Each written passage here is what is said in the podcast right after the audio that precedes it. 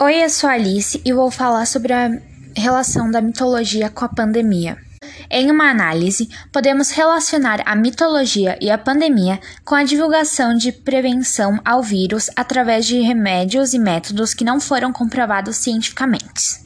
Alguns desses mitos fortaleceram a filosofia de negacionistas, dificultando a propagação da verdade e da ciência no momento onde é essencial a confiança nas informações em fontes confiáveis, onde as únicas maneiras de prevenção são o isolamento social e o uso de máscaras.